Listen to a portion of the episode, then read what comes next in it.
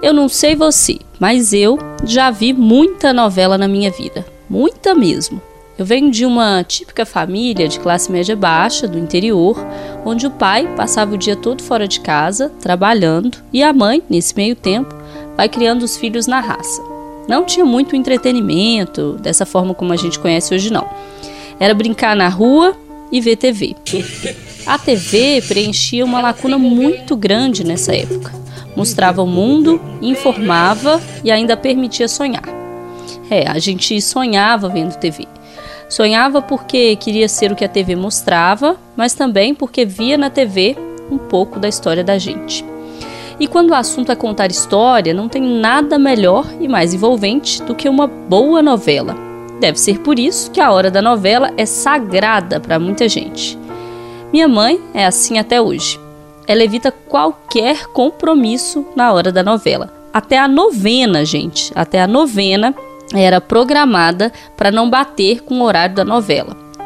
Quando pôde, ela comprou uma TV, a prestação, e colocou no quarto para ver a novela sossegada. Na sala, o pessoal fica conversando e ela perde o fio da meada. E é assim até hoje.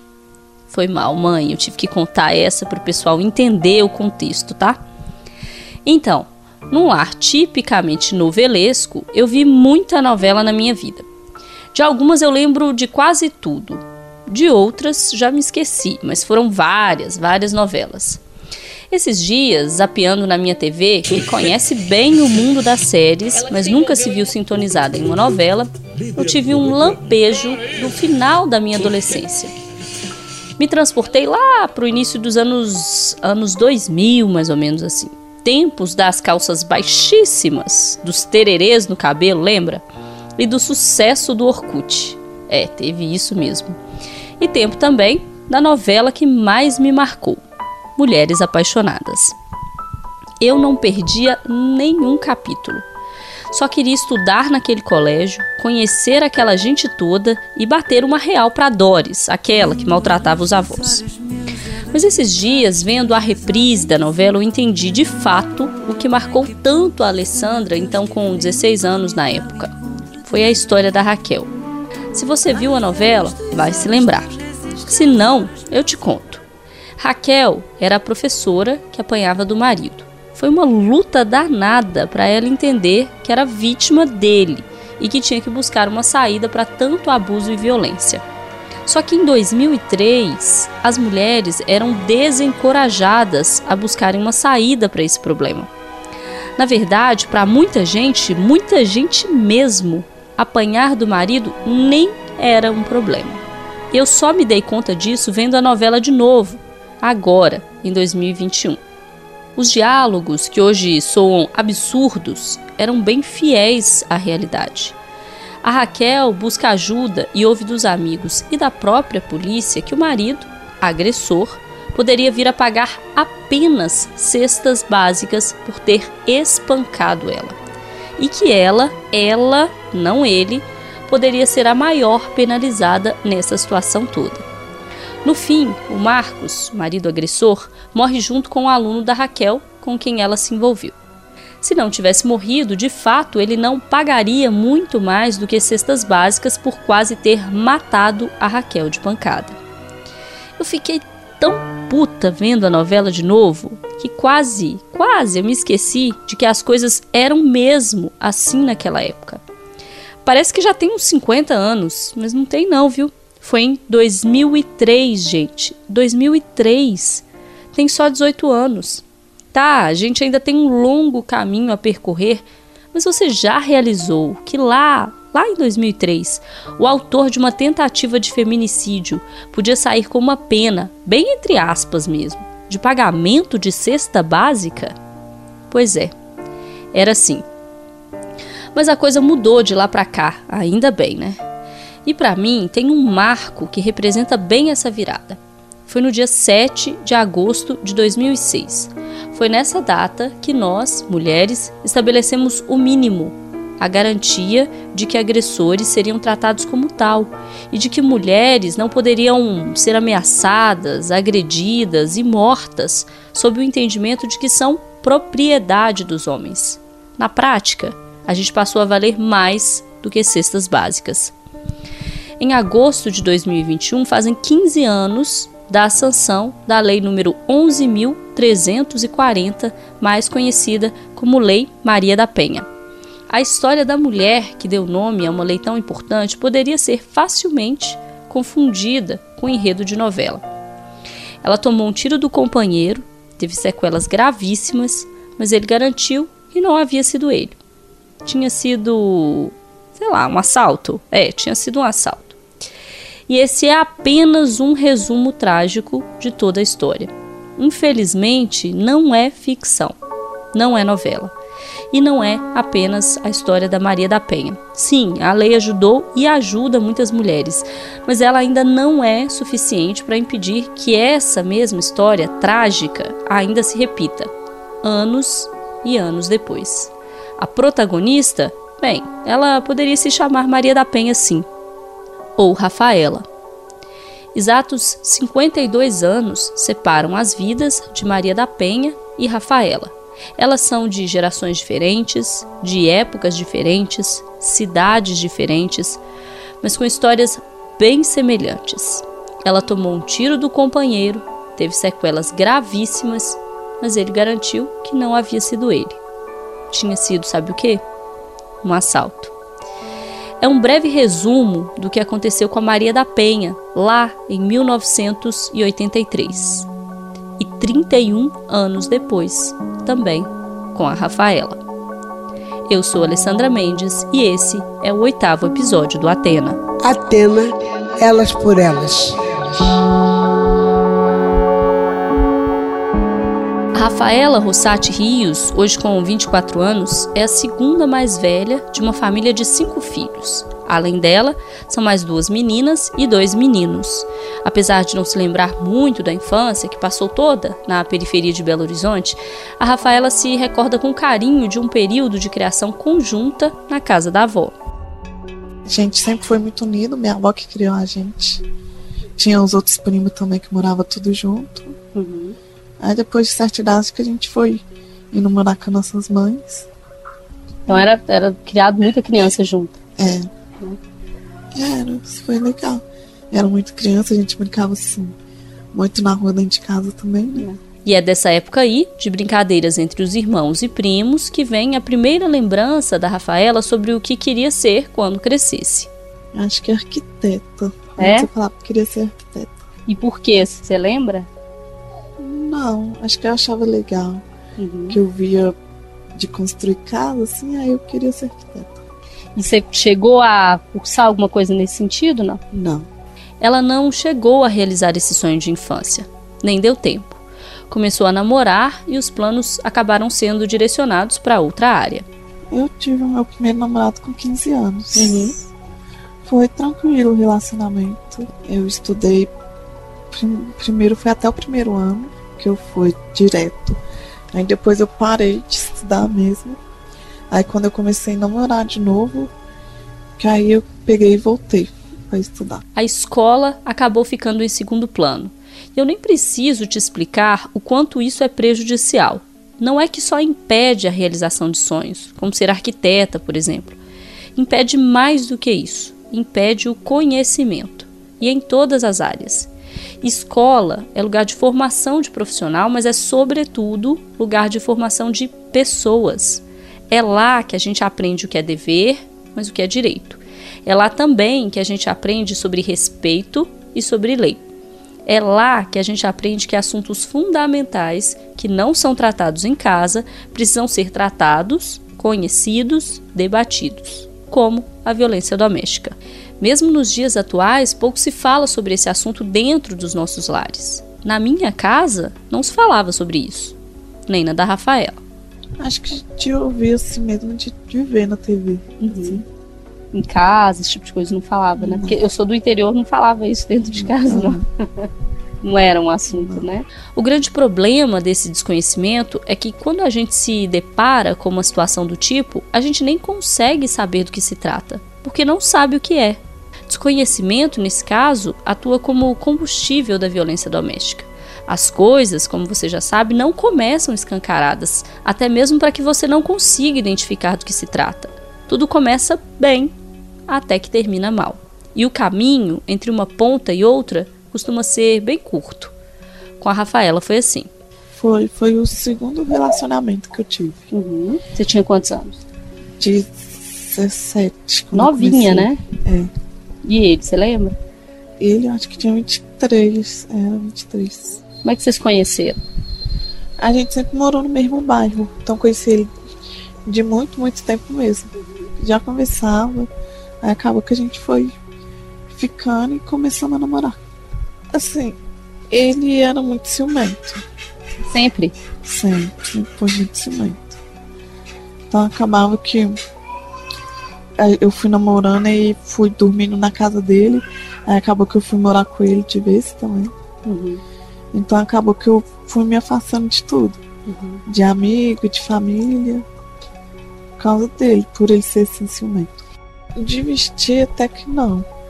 Mas ele era muito ciumento de. De acho que de criar coisa mesmo na cabeça. De tinha alguém querendo ficar comigo, que eu traí ele com alguém. Aos 17, morando com o namorado, Rafaela acabou se afastando de todos. Na verdade, ele a afastou de todos. A gente já falou sobre isso em outros episódios do Atena, lembra?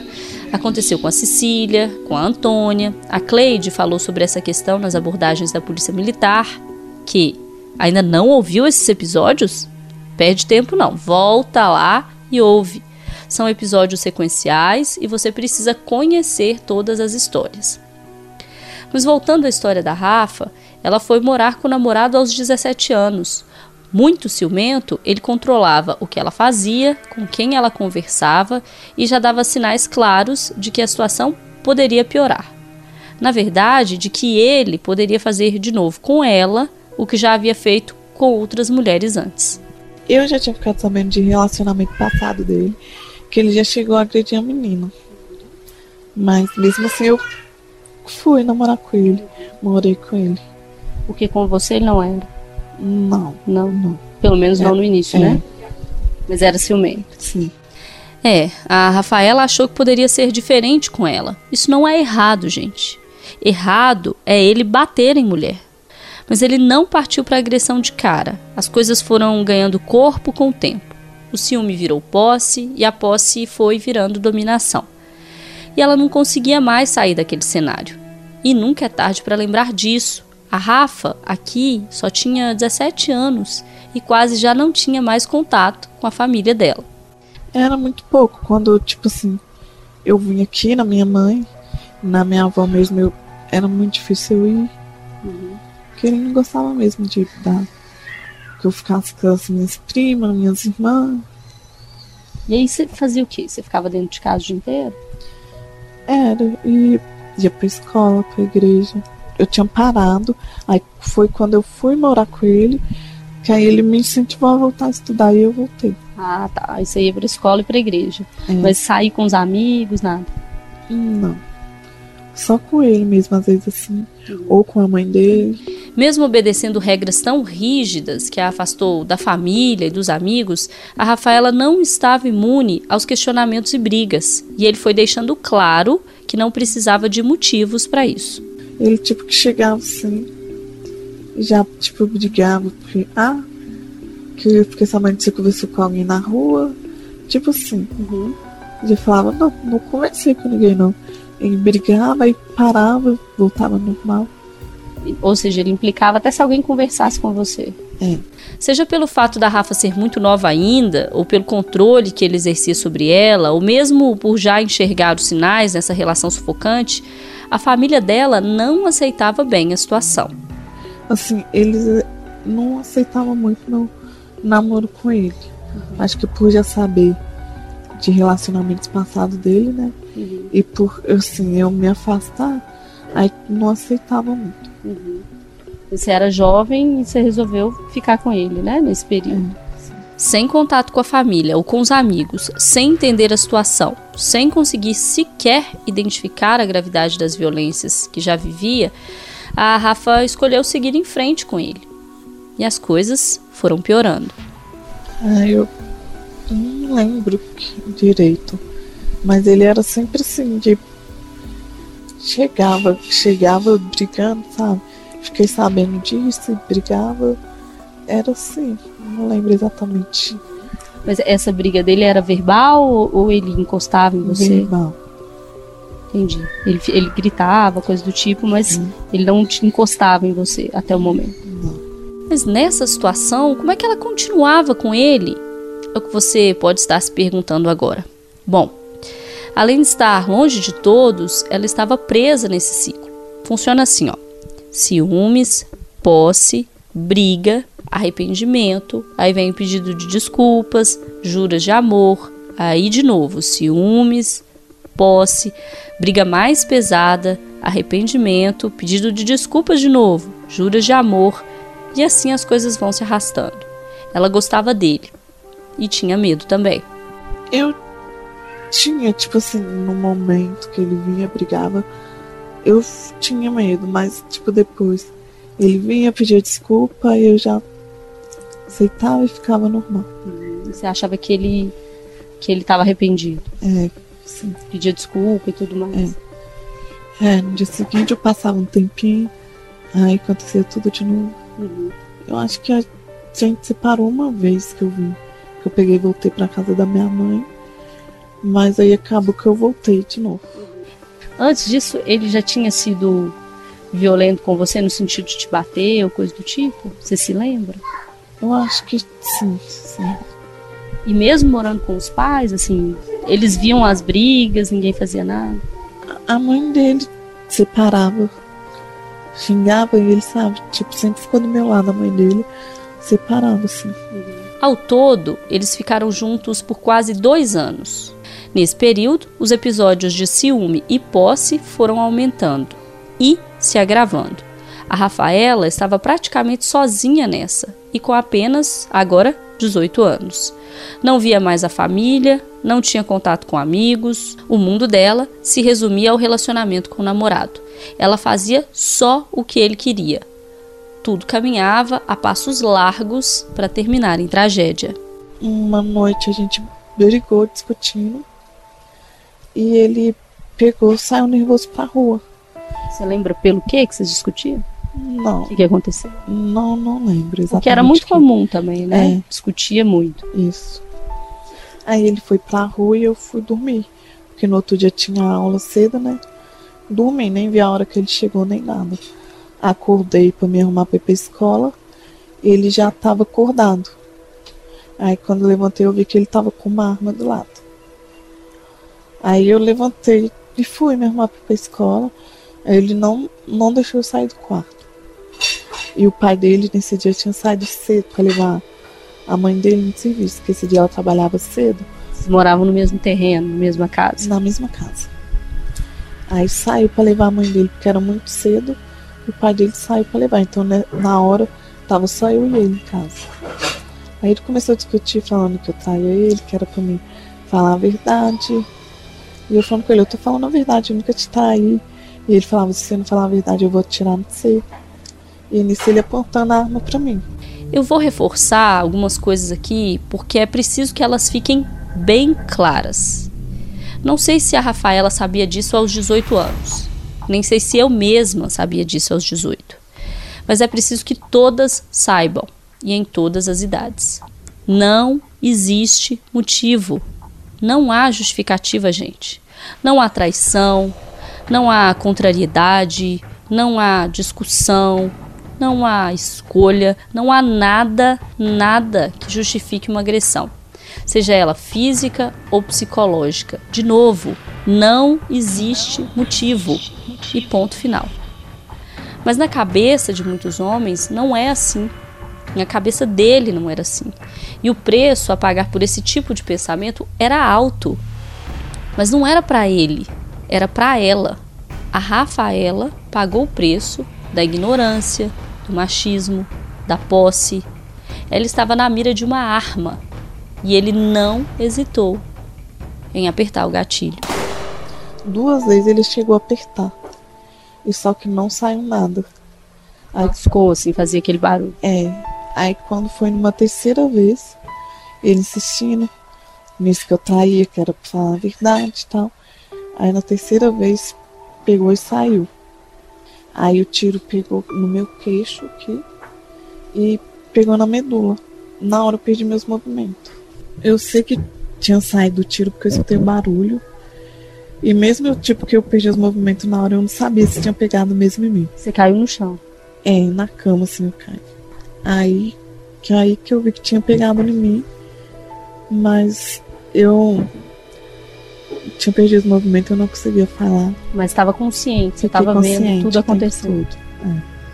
Nessa hora, o que, que você pensou, Rafael? Você teve medo de morrer? O que, que você pensou? Sim, tive muito medo. Eu só fiquei pedindo para me levar logo pro hospital para me socorrer lá, porque eu, eu fiquei com medo. Você consegue imaginar essa cena? Se colocar no lugar da Rafaela? Pensa comigo. Você acorda para ir para a escola, seu companheiro, armado, insiste que está sendo traído. Você diz que não, que é invenção da cabeça dele, afinal, nem na casa dos seus parentes você vai mais. Mas a arma está apontada para você. Ela masca uma vez, masca a segunda, mas a terceira te faz cair no chão e perder os movimentos. E então, conseguiu imaginar isso? O trágico dessa história é que esse é um enredo pensado para um determinado perfil de personagem: uma mulher. Esse é um enredo de uma história trágica de uma mulher, não de um homem. Mesmo que a gente faça um esforço de imaginação, dificilmente colocaríamos um homem nessa posição. Os próprios homens não se colocam nessa posição. Essa é uma chaga feminina e é isso que a gente tem que mudar. Porque enquanto as mulheres se encaixam nesse papel, são elas que pagam o preço dessa tragédia. Na história da Rafaela, o preço foi tão alto que quase custou a vida dela. Aí o pai dele chegou na hora, começou a xingar ele, falar que ele é doido e tal. E ele, o tiro não pegou nela, não, não pegou. E eu não sabia se tinha pegado porque eu não senti dor. Eu só tipo, perdi meus movimentos. Aí ele foi me perguntar se tinha pegado em mim. Aí eu fui falar, não sei. Minha voz também não saiu. Aí eu fui tentar responder de novo, que aí começou a sair sangue pela boca. Aí o pai dele falou, vamos ligar pro, pro SAMU, vamos ligar. Aí ele falou, não, vamos levar no seu carro mesmo, pro hospital. Aí ele pegou, foi e me levou pro hospital. Quando eu tava saindo, a vizinha do lado viu que eu tava dentro do carro sangrando. E ela sempre foi amiga do, da minha família. Aí ela viu e ligou pra minha irmã, pra minha irmã avisar pra minha mãe. Aí ele me levou pro hospital, só que chegou no hospital, ele falou que eu tinha sido assaltada indo pra escola. Só que quando minha mãe chegou no hospital, minha mãe veio conversar comigo. Aí eu consegui falar com ela que tinha sido ele.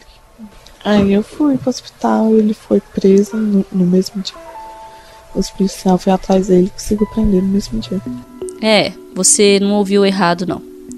Ele atirou nela, depois disse que tinha sido um assalto. É, um assalto, para tentar se safar. O mesmo aconteceu muitos anos antes com a Maria da Penha, que deu nome à lei. Mais de 30 anos separam a história trágica das duas, e nem com a lei implementada em 2006 as coisas mudaram. Homem ainda atirava em mulher e ainda dizia que era assalto. Foi assim com a Rafaela em 2014. E eu queria dizer, eu queria muito dizer aqui que isso acontecia apenas no passado. Mas não é. Infelizmente, homem ainda atira em mulher. E ainda diz que é assalto. No presente. Lá, no caso da Maria da Penha, o agressor ficou mais de 13 anos em liberdade. Mesmo após ter sido condenado, continuou solto.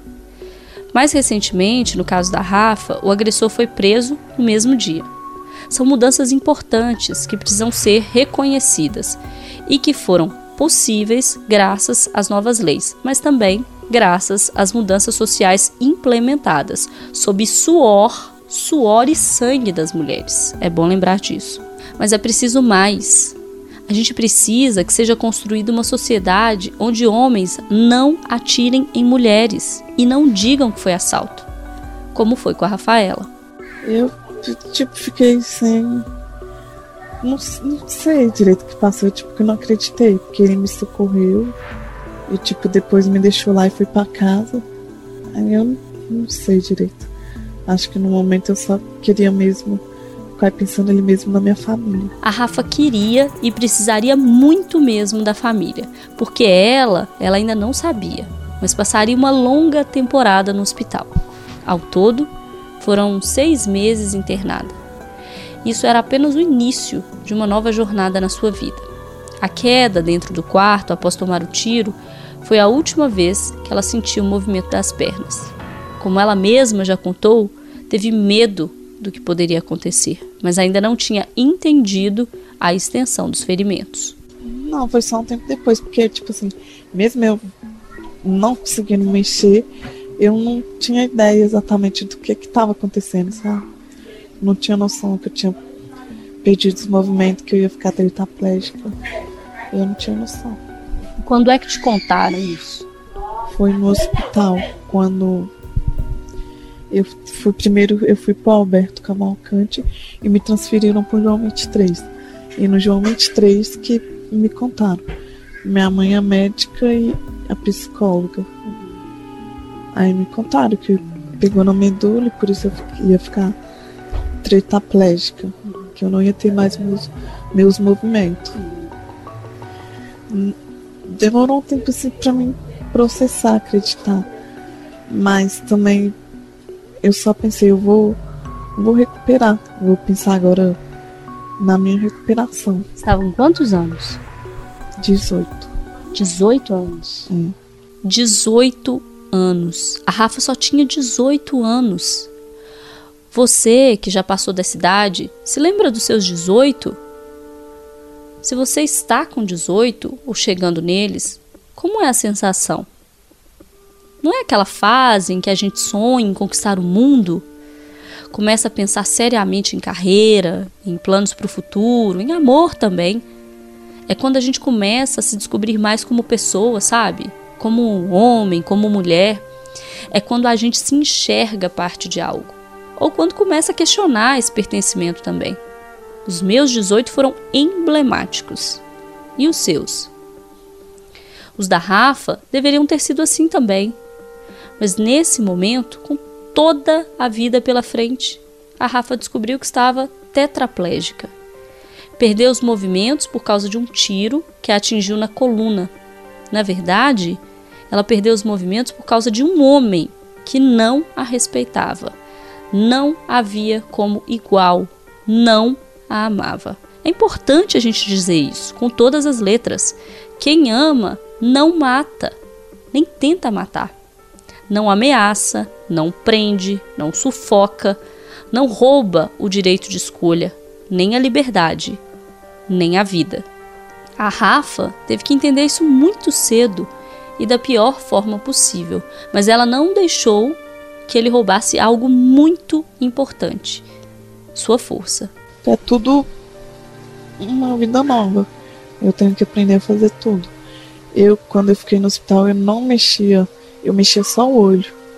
Então, fisioterapia para voltando a ter os movimentos, assim. Aí é tudo novo. Para comer, tem que ter adaptações hoje em dia. Que até então era minha mãe me dando na boca, ela fazendo tudo.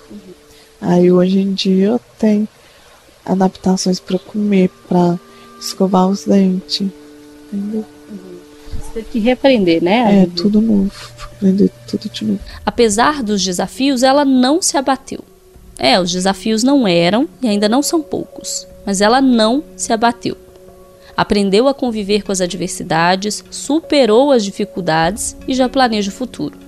A escola, para onde ela ia no dia em que o namorado tentou assassiná-la, é o primeiro lugar para onde ela quer voltar. Sim, eu tô, eu quero, vou voltar a estudar ano que vem.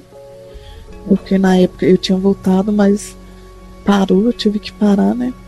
Parei, passei o primeiro ano, então agora eu quero voltar segundo para me formar e eu quero fazer psicologia. Uhum. Algum motivo específico? Por que psicologia? Porque desde quando eu fiquei internada, que eu conheci, conheci a psicóloga de lá, E eu achei muito interessante o trabalho delas. E eu tenho uma amiga também que está se formando para psicologia e ela sempre conversa comigo e eu acho muito interessante, sabe? Aí eu tenho essa vontade de formar para psicologia. O plano da Rafa era voltar a estudar em 2020, mas a pandemia da Covid-19 não permitiu. Ela teve que adiar o seu novo sonho, mas ele permanece lá, bem vivo dentro dela, esperando esse caos passar para ser concretizado. Ela, que já quis ser arquiteta, agora quer ser psicóloga. E ninguém vai parar essa força, mesmo porque não é só força apenas, é grandeza, para além da capacidade da maioria. A Rafa não guarda rancor, apesar de tudo, ela não guarda mago. Ela quer olhar apenas para frente e sabe que a raiva prende ela no passado. Não, eu não, não tenho raiva mais. Já perdoei. Eu só perdoei e só não quero mais ter contato. Então, quanto a isso, eu tô tranquilo. Muita gente deve se assustar com essa informação, assim, como que ela perdoou, Sim. 23 anos, muito nova, é, transformou a vida dela. Você tirou força de onde, Rafael? Acho que Deus me deu força e a família também. Família, amigos, sempre comigo, aí eu acho que isso me dá força. E ela resolveu deixar isso marcado na pele. Toda vez que se vê no espelho, sabe de onde tira sua força, por que precisa seguir em frente, qual o motivo da sua luta e onde tem que chegar. Está tudo lá, na pele. Vejo uma tatuagemzinha aqui de fé. Sim. É isso que te move hoje? É, a fé. Com a fé, eu creio que eu posso voltar a estudar, ter uma vida normal de que eu tinha antes. E se não voltar a estudar, mas eu posso não voltar a ter a vida como antes, mas eu posso adaptar, viver do jeito que eu tô, tendo uma vida conciliando tudo para ter uma vida normal. Eu sei que isso aqui é um podcast e a essência desse formato é o áudio, né? Mas você precisa ver essa imagem. Eu sempre reforço isso no final de cada episódio, mas eu vou te falar isso agora, até para você não esquecer. No site da Itatiaia, nas redes sociais da rádio, tem fotos da Rafa. Vai lá conhecer ela ainda mais. Eu sei que você pode sentir a força da Rafa apenas pelo relato dela, e esse é o nosso objetivo, afinal de contas, é um podcast. Mas essa imagem, ela é poderosa. Transmite a força da fé que move montanhas, e é preciso de fato mover mesmo montanhas, céu e terra para mudar essa realidade, essa triste realidade na qual a gente ainda vive. Triste ver sempre, a gente sempre vê no jornal coisas que acontecem é triste porque que nem muitas têm medo de denunciar, ou muitas nem têm a oportunidade de chegar, que acaba que morre. E é bem triste. E também muitas vezes não conseguem pegar o homem que agrediu a mulher. Uhum. Então acaba que fica solto, pode fazer novas vítimas. Eu acho que falta muito isso, falar mais. É, tem escolas mesmo poder falar sobre isso para não aceitar, a menina não aceitar e também os homens não querer ir para cima da mulher. A Rafa tem razão. Falta falar mesmo. E esse é um dos propósitos desse podcast. Falar. Não falar sobre esse problema não faz ele desaparecer. Pior, ele continua existindo e promovendo o sofrimento de muitas mulheres por aí. E não é só falar em casa não, viu, gente? É falar com os parentes, com os amigos, com os conhecidos, em casa, na rua, na escola. É, escola é ambiente de aprendizado, escola ensina, escola forma. Precisamos formar meninas que cobrem respeito e meninos que respeitem. Enquanto isso não acontecer, as meninas seguem sendo potenciais vítimas e os meninos potenciais agressores. É preciso mudar essa situação para que a história da Maria da Penha e da Rafa não se repita. É preciso mudar, educar a geração que está por vir, mas garantir também a mudança dos que aqui estão. Mulheres que podem não entender o que é a violência doméstica e homens que seguem nessa prática violenta e criminosa. Para eles, o recado é claro e vem de quem pagou o preço mais alto por essa situação. A Rafa fala aqui para o ex que tentou matar ela e para tantos outros que fizeram e ainda fazem o mesmo. Eu espero que ele tenha se arrependido e aprendido com tudo isso e que ele viva a vida normal dele sem querer fazer isso mais outra vez. Você espera que ele fique preso por mais tempo? O que, que você espera sobre essa questão da justiça? Porque com muitas mulheres que eu converso, elas falam, ah, às vezes a pena é muito pequena, a gente passa por uma pena muito maior que eles, assim. Uhum. Como que você avalia esse cenário? Já, já vai fazer cinco anos, né? Mas eu espero que ele fique por muito mais tempo lá assim. Porque de qualquer forma, ele vai sair de lá andando. E eu tô em cima da cadeira de roda. Bom, eu acredito que não tenha recado mais claro que esse. Nem mais claro, nem mais duro. E dolorosamente real. O agressor da Rafaela foi condenado a 16 anos de prisão por tentativa de feminicídio. Recorreu e a pena foi reduzida para 12 anos. E antes disso, pode conseguir uma progressão de pena. Seja como for, após 12 anos ou menos, ele vai sair de lá andando. Ela não.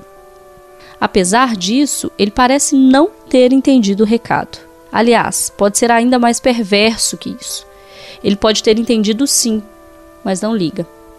Como assim? Você pode estar se perguntando agora. Eu explico.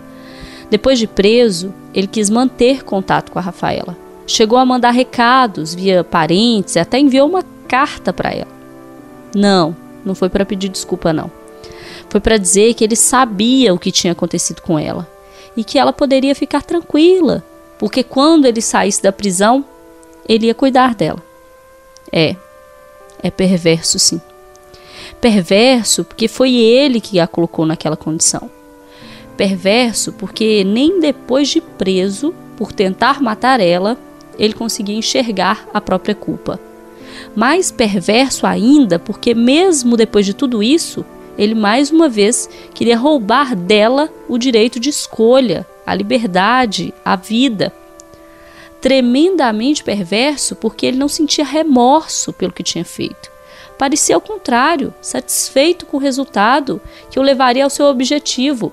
Ela não teria escolha e dependeria dele para tudo, sem sair, sem se relacionar com outras pessoas, sem questionar, sem viver.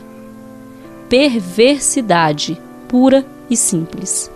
Eu não lembro como eu me senti ou como o que eu achei na época que ele mandou a carta, mas uma pessoa que me tratou mal o relacionamento todo me, me batia, me deu tiro. Por causa desse tiro eu fiquei meses internada no hospital. Fiquei em cima de cadeira de roda e depois disso tudo ele ainda falar que quer cuidar de mim é meio sem noção da parte dele, né? É uma coisa que eu jamais aceitaria. Sem noção, para dizer o mínimo, né, gente? É bem pior do que isso. Mas ela não se deixou abater por mais essa violência. Seguiu em frente e entendeu a importância de coisas que hoje considera fundamentais. Acho que dá valor às coisas, dá valor à família, escutar mães, pais, porque muitas das vezes é contra o relacionamento, mas a gente não escuta e vai, continua se relacionando. É o que eu falei, dar valor à família, escutar sempre, porque as mães, elas sempre sabem o que elas falam é pro nosso bem. E escutar e, e não aceitar homem nenhum ser agressivo com elas. Apesar de ter aprendido essa lição, a Rafaela sabe que a culpa pelo que aconteceu não é dela. A culpa é totalmente dele, porque independente de qualquer coisa, não é certo fazer o que eles fazem, encostar na mulher. Era, era dele ciúmes e tal, então eu tenho ciência disso, que eu não tenho culpa. Se tem algum culpado, o culpado é ele. Não há dúvida sobre isso, e não pode haver.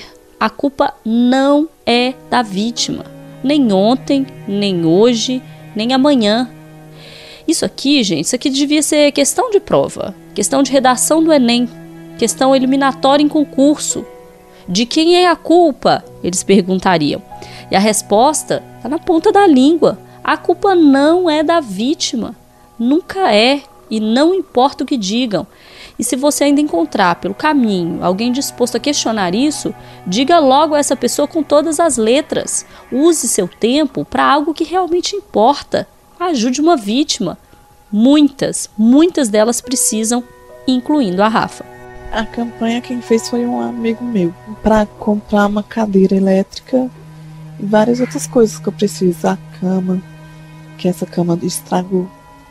E com a cadeira elétrica seria muito melhor para mim estudar, por exemplo, fazer outras coisas, porque eu mesmo consigo mover sem precisar de alguém me levar para os lugares. Eu posso, tipo, sozinha, então seria ótimo. E aí a vaquinha a gente está fazendo para conseguir isso, a cadeira e um aparelho que eu preciso também chamado BIPAP, que ele é bem caro. Eu preciso de dormir com ele à noite. Então eu tive que entrar na justiça para conseguir. E ele serve para quê? Para respiração. Para ajudar na respiração. Aí eu tenho que dormir à noite com ele. Você conseguiu ele na justiça? Não consegui. Eu fiquei internada há pouco tempo com pneumonia no hospital. E no hospital eu usava ele. Aí agora eu preciso dele em casa para dormir. Aí tive que entrar na justiça para conseguir, mas minha justiça demora de qualquer jeito, né? E ele é caro, ele é bastante caro. Aí tem que fazer adaptações na casa também, uhum. para ter acesso melhor.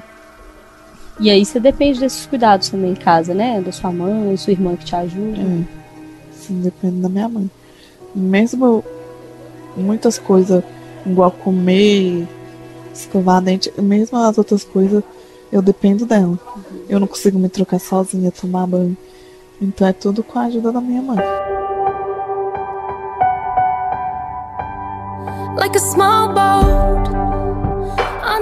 A campanha fez sucesso e a Rafa conseguiu a cadeira. Tem sim por aí gente sensível, interessada em ajudar outras pessoas. Às vezes, falta a mesma sensibilidade e interesse é do poder público.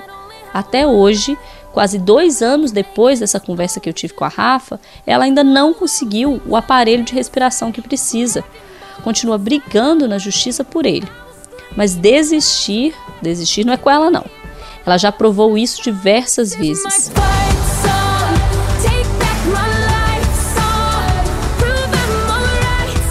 A Rafa sabe que não pode mudar o passado, mas pode garantir um futuro melhor.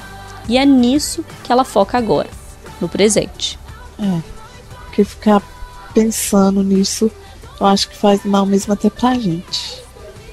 Então eu prefiro olhar para frente e pensar no futuro, nas coisas que eu posso conseguir, as coisas que eu posso voltar a ter ao normal como era antes. Eu não me imaginava com a força que eu tenho hoje de enxergar as coisas do jeito que eu enxergo, confesso sempre.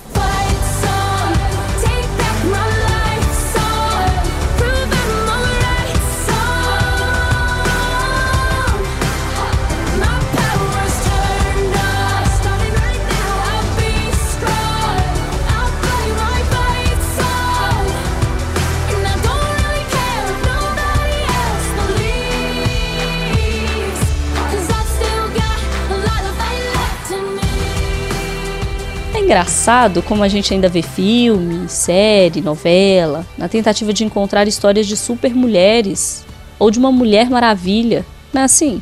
Tem até uma heroína com esse nome, né? Mas não é preciso ir longe, não, gente. Basta olhar para o lado. Elas estão por toda parte.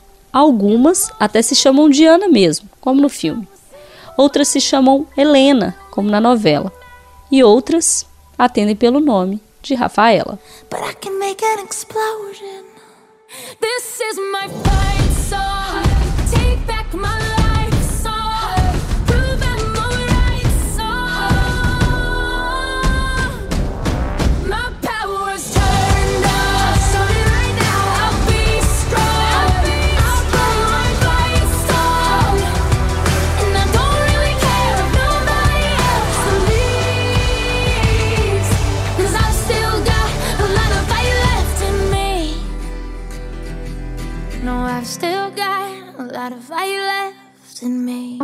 Esse foi o oitavo episódio do Atena. No próximo, vamos retomar o caminho das mulheres que trabalham para fazer justiça para outras mulheres e garantir que todas sejam livres. Já passamos pela Polícia Militar, pela Polícia Civil e agora nossa próxima parada é no Ministério Público, um elo fundamental nessa cadeia que tem como missão romper o ciclo de violência doméstica. Romper esse ciclo quer dizer salvar vidas. É trabalho de super-herói. Na verdade, de super-heroína mesmo. E ela tem atendido ultimamente pelo nome de Patrícia. Esse podcast tem produção, reportagem e roteiro feitos por mim, Alessandra Mendes, e integra a Itacast, a plataforma de podcasts da Rádio Tatiaia. A divulgação nas redes é feita pela equipe da rádio, que tem coordenação de Fernanda Rodrigues e direção de jornalismo de Maria Cláudia Santos. A marca e a identidade visual são da Joyce Mendes. As fotos são da Manu Antunes, com maquiagem da Cris Xavier. A vinheta é cantada pela Elza Soares. A mixagem de som e trilha são do Thiago Castro. Juntos, nós também fizemos a finalização do podcast. No site da Itatiaia e também nas nossas redes sociais, você confere fotos da Rafaela e o material de divulgação do Atena, Elas por Elas. Até o próximo episódio.